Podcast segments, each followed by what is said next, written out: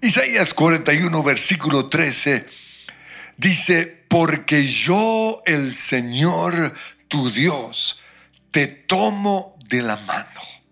Y yo soy el que te dice, te ayudaré, no tengas miedo. Pues una de las cosas que he hecho en esta pandemia, en mis tiempos de ocio, es buscar toda la música que oía cuando era niño y cuando era joven. Y he encontrado muchas de esas canciones, pero hace poco encontré una canción que escribió Don Francisco por ahí en los años 80. Dice, nunca te soltaré de mi mano. Ahora, yo no soy una persona que le pone mucha atención a las letras de las canciones, porque a mí me encanta es la música, la armonía, el ritmo, el, espíritu de la canción, las progresiones musicales. Pero la música tiene tanto poder que aunque no le pongamos atención a las palabras de las canciones, esas palabras quedan para siempre en nuestro subconsciente. Ese es el poder de la música. Por eso es tan importante elegir bien nuestras canciones. Cuando a mí me gusta una canción, yo la oigo una y otra vez. Por ejemplo, en mi playlist de canciones, tengo canciones que he oído más de 900 veces. Y precisamente esta canción, Eres la luz, ah, yo la tengo hace como 20 días y la he oído 127 veces, o la última vez que, que revisé, ya la había oído 127 veces. ¿Por qué? Porque me ministró tremendamente. Y mi pregunta en este momento es esta. ¿Qué música estás oyendo? El salmista dijo en el Salmo 19, versículo 14, que las palabras de mi boca y la meditación de mi corazón sean de tu agrado. Y en el Salmo 43 él dijo, puso en mis labios un cántico nuevo, un himno de alabanza a nuestro Dios. Pues esta canción tiene algo especial. Quizás su música no es muy gran cosa para los músicos, pero tiene una, una unción. Y ha sido una voz de aliento para mí en tiempos de necesidad. Quiero que lo oigamos. El Señor nos dice, conozco las voces que has estado oyendo, te he observado escondiendo tu temor, te sientes avergonzado por tus debilidades y tienes miedo de que me acerque a ti. Pero yo quisiera que supieras cuánto te amo. No importa lo que te haya pasado, hijo, nunca te soltaré de mi mano. Pues en esta canción Dios le habla a un cristiano que perdió su primer amor, que se alejó de él, que perdió su fe o que quizás la embarró.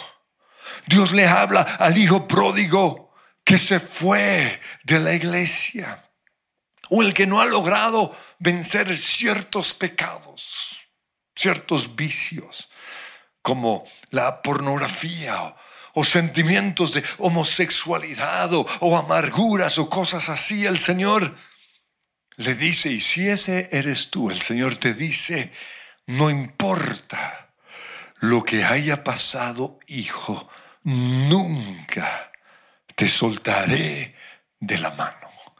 En Proverbios 24, 16 dice, porque siete veces cae el justo y vuelve a levantarse.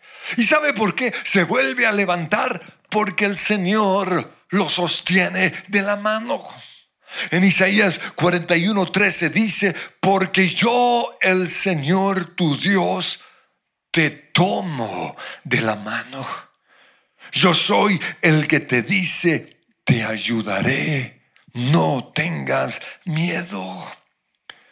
Y en el Salmo 73, 23, el salmista le dice a Dios, pero pues yo siempre estoy contigo, pues tú me sostienes de la mano derecha. Y en Hebreos 13:5 el Señor nos dice, nunca te dejaré, jamás te abandonaré. No importa lo que haya pasado, hijo, nunca te soltaré de la mano. Pero también ahí dice, y es el Señor hablándonos, conozco las voces que has estado oyendo y te he observado mientras estás, te he observado allí tratando de esconder tus temores. Y por eso mi pregunta es esta, ¿qué voces estás oyendo? ¿Qué voces estamos oyendo en nuestra mente? Porque muchos oyen voces que les dicen que por haberla embarrado, Dios ya no los ama. Dios se apartó de ellos, Él los rechazó, ya no hay esperanza. Pero esas voces en la mente, aunque quizás sean muy reales, no están diciendo la verdad, son las voces del enemigo. Porque en Romanos 8.1 dice, ninguna condenación hay para los que están en Cristo Jesús. No podemos oír esas voces de condenación. Y en Juan 12:47 Jesús dijo, yo no vine a condenar al mundo, yo vine a salvarlo. Lo que más impide que una persona logre libertad de sus vicios o de sus pecados es la culpabilidad. Por eso es necesario renunciar a esas voces en nuestras mentes como dice 2 Corintios 10:5, llevamos cautivo todo pensamiento para que se someta a Dios. Y sigue diciendo la canción, te sientes avergonzado de tus debilidades y por eso tienes miedo de que me acerque a ti. Dios no es el que se va de nosotros, somos nosotros los que por oír esas voces en nuestra mente. Nos da miedo acercarnos al Señor. Pero les recuerdo lo que eh, Hebreos 4:16 dice. Así que acerquémonos con toda confianza. Despojémonos del miedo y acerquémonos con toda confianza al trono de la gracia de nuestro Dios, porque allí recibiremos misericordia y encontraremos la gracia que nos ayudará cuando más lo necesitemos. Todo lo contrario. Después de embarrarla, después de haber caído, lo que más necesitamos es entrar, acercarnos a Dios, a su trono de gracia y alcanzar la misericordia que nos va a ayudar a ser libres. Jesús dijo en Mateo 11, 28, vengan a mí todos los que están cansados y llevan cargas pesadas y yo les daré descanso. Es una invitación del Señor, dice, vengan a mí. Y en Mateo 19, 14, cuando los discípulos estaban espantando, diciéndole a los niños que se fueran, Jesús les dijo, hey, hey, un momento, dejen que los niños vengan a mí. Si hay alguien bien desobediente y bien, bien necio, son los niños. Pero Jesús dice, dejen que vengan a mí pues el reino del cielo le pertenece a los que son como estos niños. Porque un niño no tiene miedo. Y tenemos que despojarnos de ese miedo que impide que nos acerquemos a Dios. En Jeremías 29, 13, el Señor nos dice, me buscarán y me encontrarán cuando me busquen de todo corazón. Y luego en el versículo 14 Dios dice algo, wow, dice, me dejaré encontrar. Entonces Él nos hace una invitación, vengan, búsquenme. Y Él mismo dice, me dejaré encontrar. Y en segunda de Crónicas 7:14 dice, si mi pueblo, el Señor nos dice, si mi pueblo que lleva mi nombre, es decir, si los redimidos, si los salvos, se humillan y oran y me buscan y se apartan de su mala conducta, yo los oiré desde el cielo. Ahora, yo personalmente no, no he tenido mucha lucha con pensamientos de culpabilidad, pero las voces que durante muchos años yo oía eran voces que me decían que Dios no escuchaba mi oración. Precisamente cuando yo pasé por un proceso de liberación, la persona que estaba ministrando, que no tenía ni idea qué, qué luchas tenía, lo que oró fue el bloqueo a mi vida de oración. Y ese espíritu que durante años había bloqueado mi vida de oración se fue. Pero ¿qué voces estás oyendo tú? Aquí en la iglesia tenemos un carro, no sé si lo han visto, es un Sprint blanco, modelo 92. Y, lo menciono y, y es un carro muy especial para mí porque es un recordatorio permanente de que Dios sí responde nuestras oraciones. ¿Por qué? Porque nosotros como familia durante más de 20 años oramos que Dios nos diera un carro bueno. Porque teníamos unos carros que nos habían regalado, pero siempre eran ya todos atartalados, vueltos, nada. Entonces, recuerdo que todos los días nos reuníamos al desayuno como familia a orar. Y una de las peticiones que casi todos hacíamos era que el Señor nos diera un carro nuevo. Y parecía que Dios no había oído nuestra oración. Y eso lo usó el enemigo para bloquear nuestra, nuestras oraciones. Pero ese año, cuando recibimos ese carro, cuando compramos ese carro, cuando mis papás compraron ese carro, recibimos una carta de una iglesia en, en Australia que decía lo siguiente. Durante más de 20 años hemos estado ahorrando para comprar un bus para los viejitos, los ancianos de nuestra iglesia. Pero nunca lo compramos. Y ya todos los viejitos se murieron. Por eso decidimos mandarles este dinero. Ellos quizás nos vieron el poder de esa oración o de, de esa carta. Pero allí el Señor me estaba diciendo, o nos estaba diciendo desde el primer día, que ustedes oraron. Yo respondí. Solo que tuve que esperar 20 años a, que se murieran estos viejitos, o, o quizás tuve que esperar 20 años para enseñarles una lección y es que yo sí respondo sus oraciones. Yo recuerdo que cuando compramos o cuando mis papás tuvieron ese carro por primera vez, yo tuve el privilegio de manejarlo hasta Ibagué. Viajamos con mi mamá a un congreso y, y en todo ese viaje ah, yo estaba simplemente tan agradecido con Dios. Por eso es un carro especial. En este momento Dios le, nos regaló a alguien de la iglesia, le regaló un carro nuevo a, la iglesia, entonces ah, lo íbamos a vender, pero yo no quería que se fuera de la familia. Por eso me dio un placer ver que mi sobrina y su esposo lo pudieron comprar, porque para mí ese carro es un recorderis permanente de que Dios es fiel.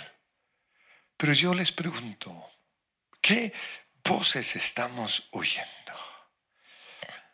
Y sigue la canción diciendo, no importa lo que haya pasado, hijo, nunca te soltaré de la mano. Pero la siguiente estrofa dice lo siguiente, y es una vez más Dios hablándonos. Yo sé que los que conocías te abandonaron cuando no cumpliste sus expectativas. Fruncieron el ceño y cerraron la puerta. Y aunque tu corazón pierda el deseo de volver a levantarse, no importa lo que pase, hijo, nunca te soltaré de mi mano. Tristemente, algunos cristianos a veces son peores que el mismo diablo. Yo recuerdo una ocasión que un pastor me mandó un video, lo publicó en las redes sociales ofendiéndome y diciéndome lo siguiente, te veré en el infierno.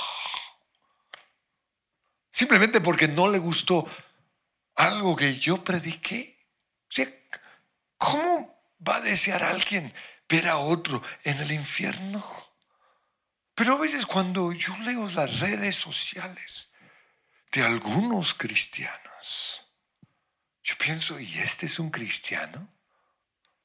O cuando oigo a cristianos hablando de otros cristianos, me siento tan desanimado, tan descorazonado, que me cuesta levantar el ánimo. Pero en esos momentos pienso precisamente en las palabras de, este de esta canción.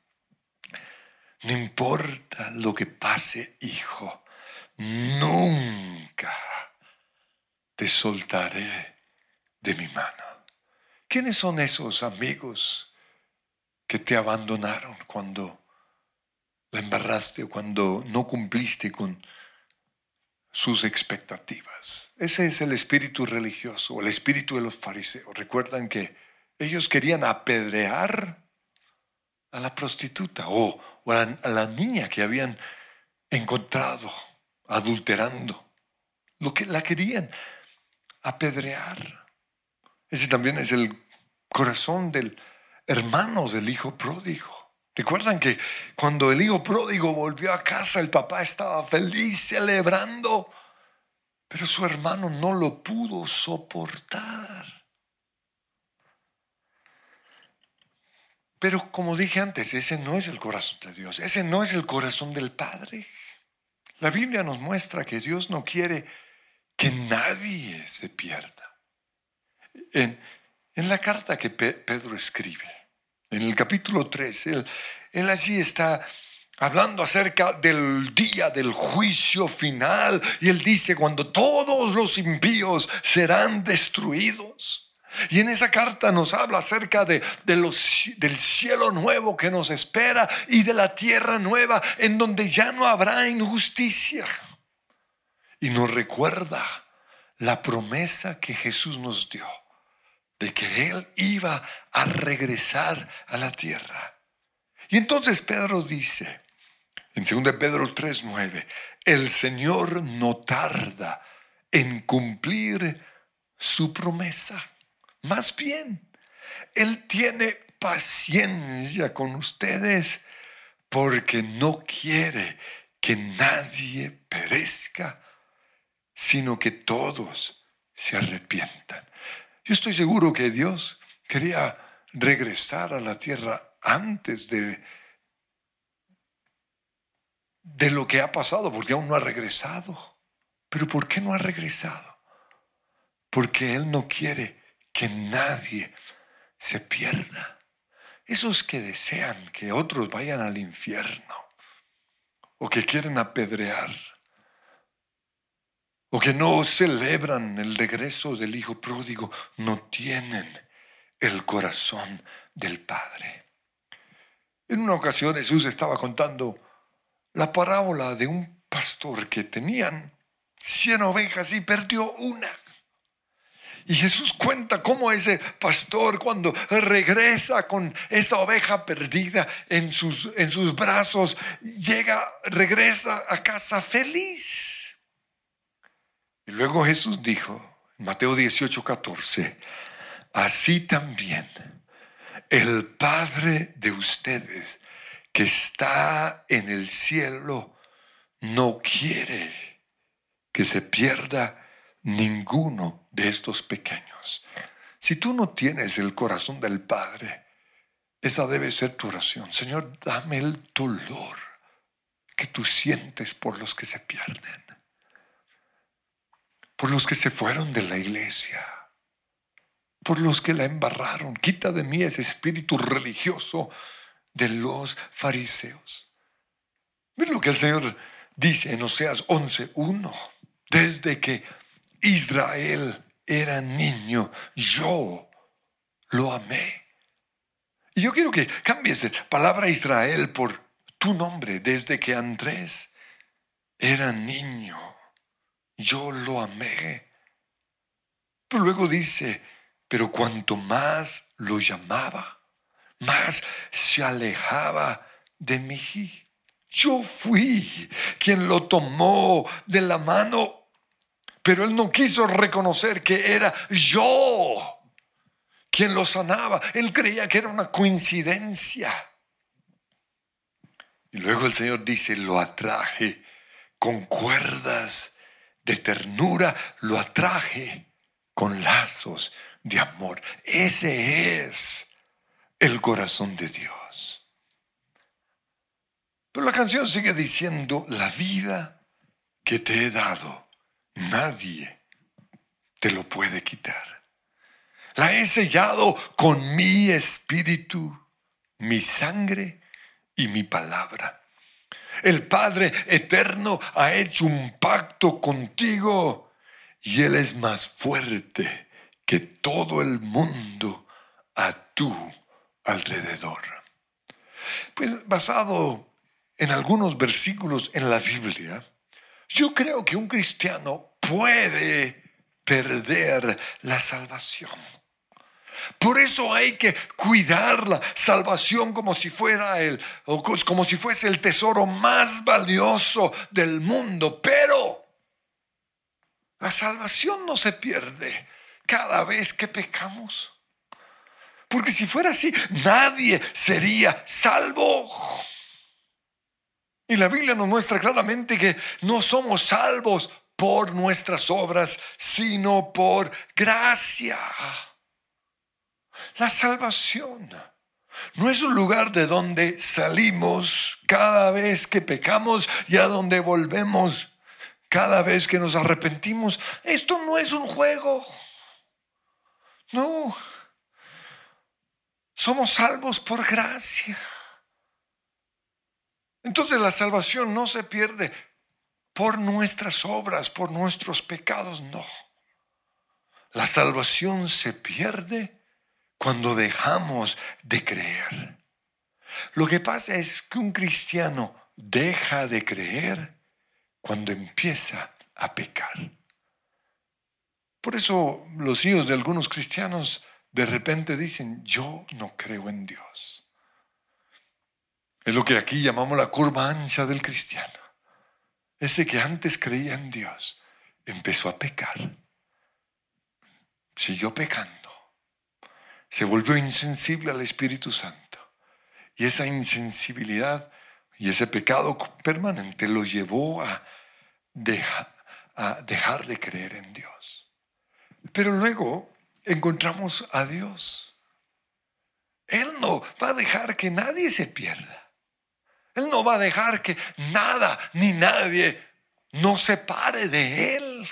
Miren lo que dice Jesús en Juan 10, 27. Mis ovejas escuchan mi voz, yo las conozco y ellas me siguen. Y les doy vida eterna y nunca perecerán.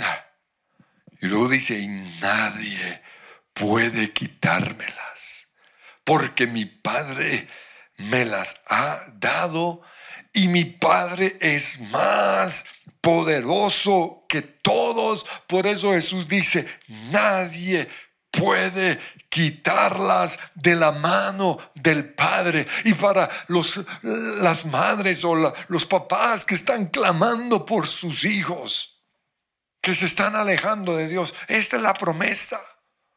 Nadie puede quitarlas de la mano del Padre. O como el Señor nos dice en esa canción, nunca te soltaré de mi mano. Y tenemos que creer eso.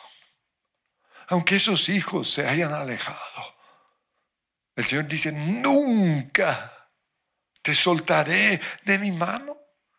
Romanos 8:38, Pablo dice, y estoy convencido de que nada podrá separarnos del amor de Dios, ni la muerte, ni la vida, ni ángeles, ni demonios. A veces hay que recordarle a esos demonios lo que la Biblia dice. Sueltas a mis hijos, sueltas a mi papá, porque nada podrá separarlos del amor de Dios, ni demonios mentirosos, ni nuestros temores de hoy, ni nuestras preocupaciones de mañana, ni siquiera los mismos poderes del infierno pueden separarnos del amor de Dios. Ningún poder en las alturas ni en las profundidades. De hecho, nada en toda la creación podrá separarnos del amor de Dios que está revelado en Cristo nuestro Señor. Nuestra salvación está sellada. La Biblia dice con tres cosas. Primero con lo que Dios dice en su palabra. Y ya les leí todo lo que Dios dice en su palabra. Pero también en 1 Juan 5:13, el Señor nos dice, les he escrito estas cosas a ustedes que creen en el nombre del Hijo de Dios. Les he escrito a los cristianos, a los que entregaron su vida a Jesús, para que sepan que tienen vida eterna. Aquí habla de seguridad de la salvación. La palabra de Dios me da seguridad de que soy salvo. Un cristiano que lee la Biblia está seguro de su salvación. Pero nuestra salvación también está sellada por la sangre de Jesús en la cruz. Y hay muchos versículos que dicen que la sangre de Cristo me limpia de toda maldad, dice 1 Juan 1.7. Romanos 5.9 dice, hemos sido justificados, declarados salvos por su sangre. Pero nuestra, nuestra salvación también fue sellada por el testimonio del Espíritu Santo que está en nosotros. En Romanos 8:16 dice, el Espíritu Santo le asegura a nuestro espíritu que somos hijos de Dios. Pero esta canción concluye con algo muy interesante y es lo siguiente. Así que no tengas miedo de mostrar todo el amor que tengo por ti. Estaré contigo en todo lugar y en todo lo que hagas. Y aunque lo hagas mal, y debido a eso pierdas el gozo que planeaba para ti, nunca, nunca te soltaré de mi mano. Pero vuelvo a la primera frase, así que no tengas miedo de mostrar todo el amor que tengo por ti. Dios quiere que le mostremos a la gente cuánto Él nos ama. Y podemos incluir eso en nuestra oración. Señor, la gente, ¿cómo la gente se va a dar cuenta que tú me amas si no me has sanado? ¿Cómo se va a dar cuenta la gente que tú me amas si no me has dado trabajo, si no salgo de esta situación? Señor, yo quiero ser un testimonio de que tú me amas. Mire, cuando En el tiempo de las plagas de Egipto, la Biblia nos muestra que Dios hizo una clara distinción entre su pueblo Israel y los que no eran su pueblo. Antes de enviar la plaga de moscas, esto está en Éxodo capítulo 8, el Señor le dijo a Moisés que le dijera a Faraón lo siguiente, deja ir a mi pueblo para que me adore. Porque si no lo dejas ir, enviaré enjambres de moscas, una plaga de moscas sobre ti y sobre tus funcionarios, sobre tu pueblo y sobre tus casas. Todas las casas egipcias y aun el suelo que pisan se llenarán de moscas. Y cuando esto suceda, la única región donde no habrá moscas será la de Gosén, donde vivían los israelitas, porque allí vive mi pueblo. Y así sabrás que yo, el Señor, estoy en este país. Haré distinción entre mi pueblo y tu pueblo. Por eso el Señor nos dice, no tengas miedo de mostrar el amor que tengo por ti. En el Salmo 40, versículo 3, el salmista dice, muchos verán lo que Dios hizo. No es que lo sanó, es que le restauró su matrimonio, es que le dio trabajo. Muchos verán lo que Dios hizo y quedarán asombrados y como consecuencia de eso pondrán su confianza en Él. Y en el Salmo 84.11 dice, el Señor no negará ningún bien a quienes hacen lo que es correcto. Y en Génesis 21.22, el rey Abimelech le dijo a Abraham, es obvio que Dios está contigo, ayudándote en todo lo que haces. Y Señor, esa es mi oración en este momento. Que sea obvio que tú estás conmigo. Que la gente pueda ver que tú me amas. No para refregárselo en la cara, no. Para que te puedan conocer a ti. Pues yo te pido en este momento que tú le digas a ese que se siente lejos de ti, se siente abandonado, que tú le digas, nunca te soltaré de tu mano. Porque aunque el cristiano caiga siete veces, se volverá a levantar porque tú lo sostienes de la mano. Porque tú le dices, no te dejaré, ni te desampararé yo estoy contigo. Señor, yo le hablo en este momento a esas voces en nuestra mente que nos han hecho creer que ya no hay esperanza, que perdimos nuestra salvación, que Dios ya no oye nuestra oración, que Dios no está con nosotros. Le digo a esas voces, se van ahora mismo en el nombre de Jesús. Te reprendo, Satanás porque nada ni nadie me separará del amor de Dios que es en Cristo Jesús, Señor mío. Ni la vida, ni la muerte, ni los ángeles, ni los principados, ni los demonios, ni Satanás mismo, nada me separará del amor de Dios. Él me ama.